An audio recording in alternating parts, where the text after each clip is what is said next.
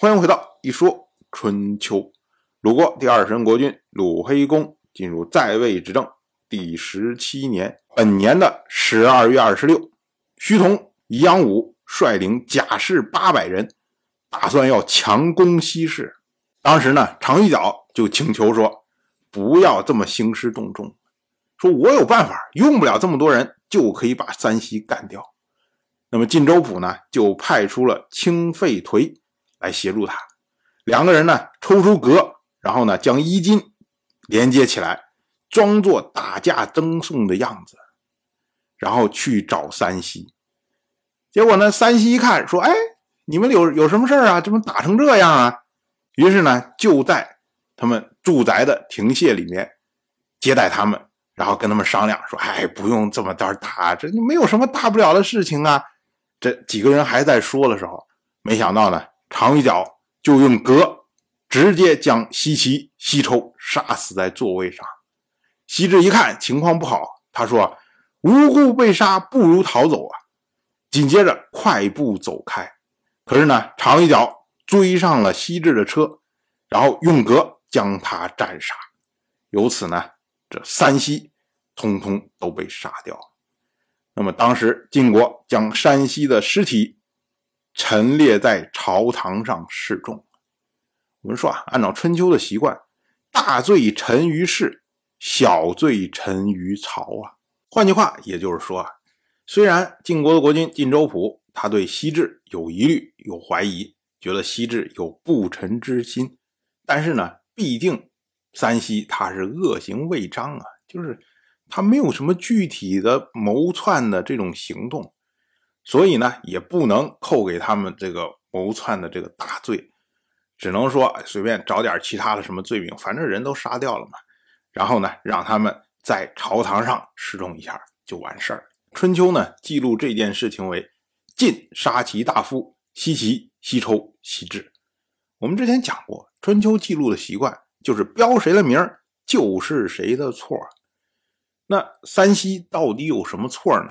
春秋认为啊，民众不亲附西氏，所以呢导致。徐同可以引导国君为乱，不仅仅致使西氏灭亡，让晋国也面临大祸。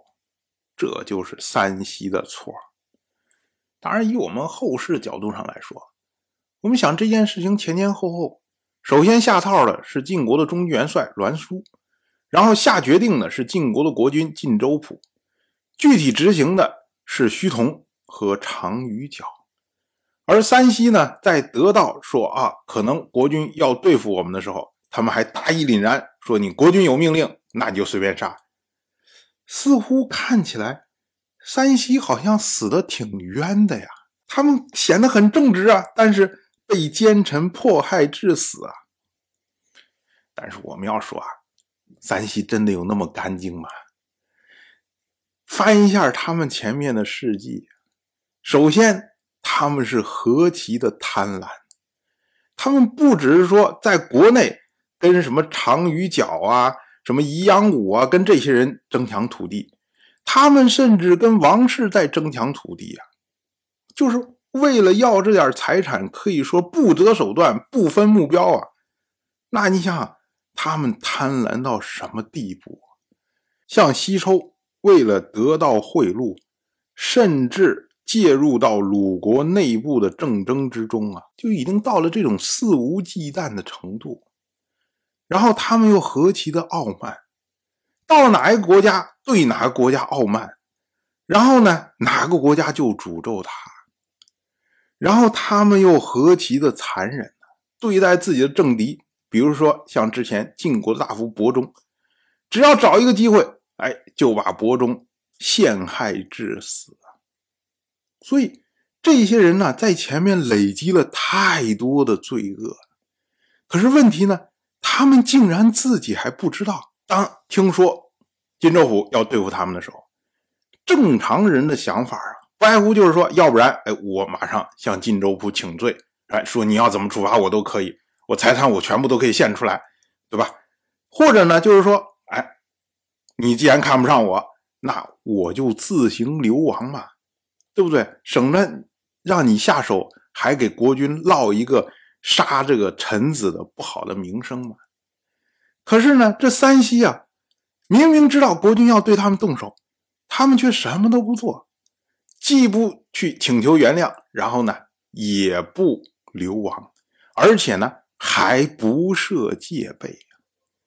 你说这样的一个家族能活到现在，已经是奇迹了。哪有这样的人呢？他们到底在想什么呀？当然，我就这么一说，您就那么一听。感谢您的耐心陪伴。如果您对《一说春秋》这个节目感兴趣的话，请在微信中搜索公众号“一说春秋”，关注我。您不仅能得到《一说春秋》文字版的推送，还可以直接和我互动交流。我在那里等待您的真知灼见。